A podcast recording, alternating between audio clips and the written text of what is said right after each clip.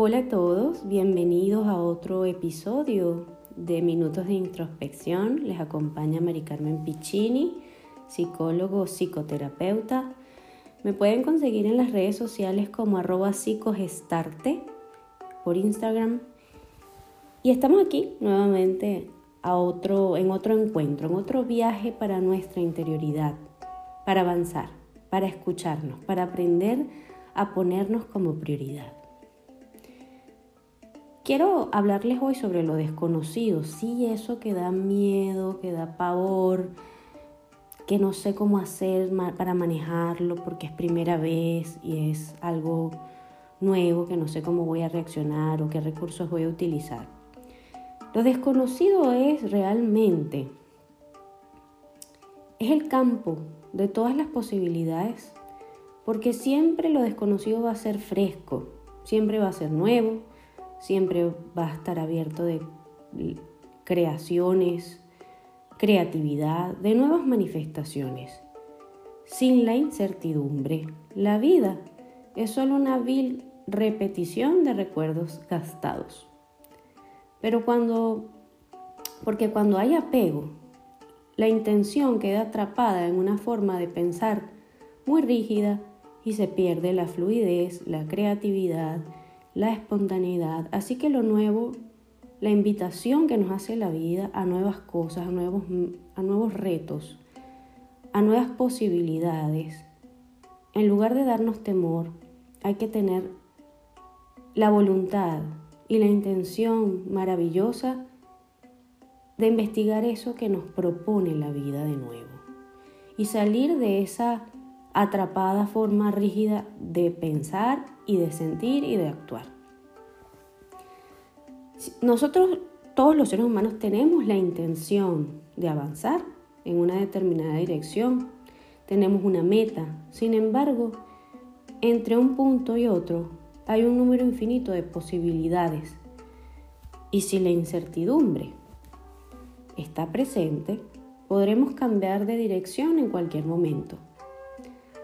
Si encontramos un ideal superior o algo más emocionante, nos va a activar la energía de querer vivir, de tener ese impulso energético para avanzar.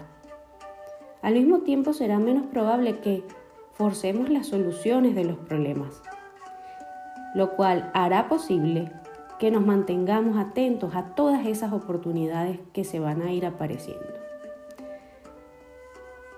Y a ver, hay modos. Por ejemplo, si realizas visualizaciones diarias con el fin de materializar tus deseos y concentrarte definitivamente en ese estado emocional que deseas alcanzar, no te quedas atado a esas formas gastadas y estructuradas. La realidad es dolorosa, pero también es increíble, porque nos topamos con aquellas personas que nos hacen sentir bien, esos, esos nuevos momentos que nos otorgan la vida, esas nuevas formas de ver lo que nos pasa.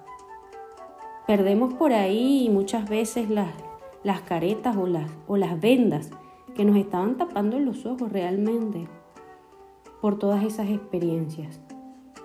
Últimamente en mi consulta he tenido la posibilidad de escuchar a personas maravillosas, pero mayores de 30 años, a las que por ejemplo se les escucha afirmar convencidas, en este caso sobre todo las mujeres, las escuchas decir yo estoy sola porque sé muy bien lo que quiero y eso me hace más exigente, ¿sabes?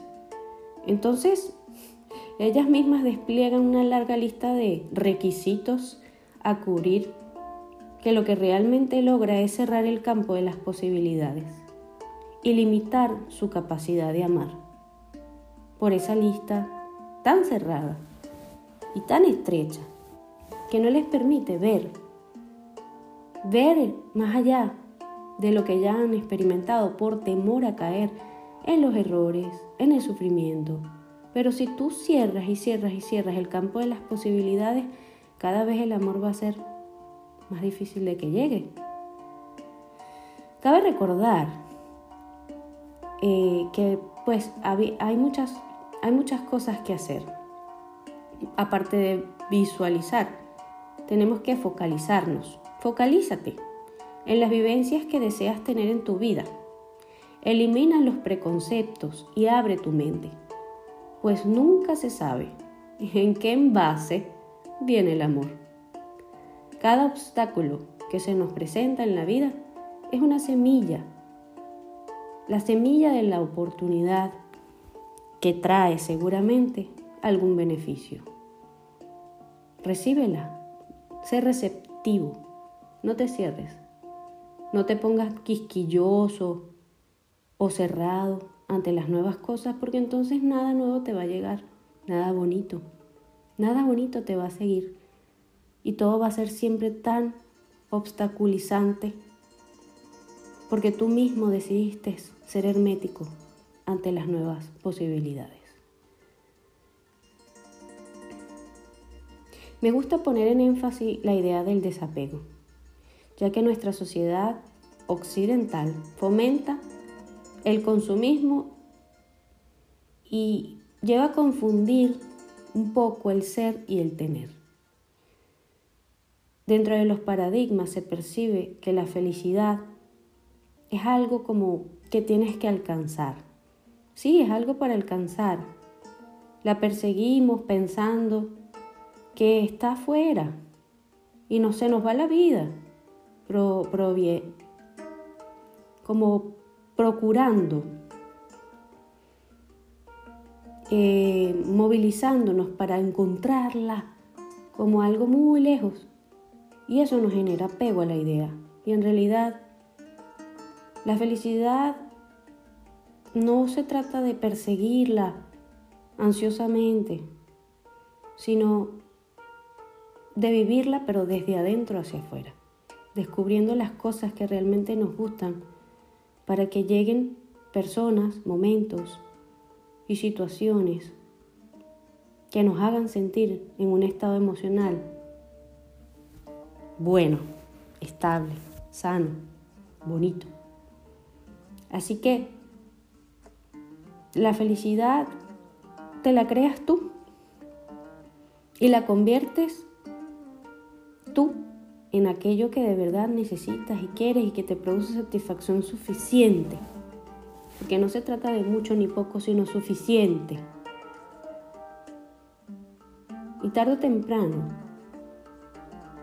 vas a ir eliminando la insatisfacción de tu vida. Con poco, a veces es más poco de lo que creemos. El apego es un germen que tiene voracidad y se cultiva en las adicciones. Así que puedes estar siendo adicto a las actividades como consumir una droga, comer, comprar juegos, y todo eso no tiene nada que ver con la felicidad, porque son conductas compulsivas para, para evitar precisamente el displacer. Pero el placer no tiene nada que ver con sentirte feliz. Así que hemos confundido muchas veces el camino con la meta. La felicidad no es la meta, es el camino. Así que mi consejo es que te relajes y disfrutes del viaje. Hasta una próxima vez.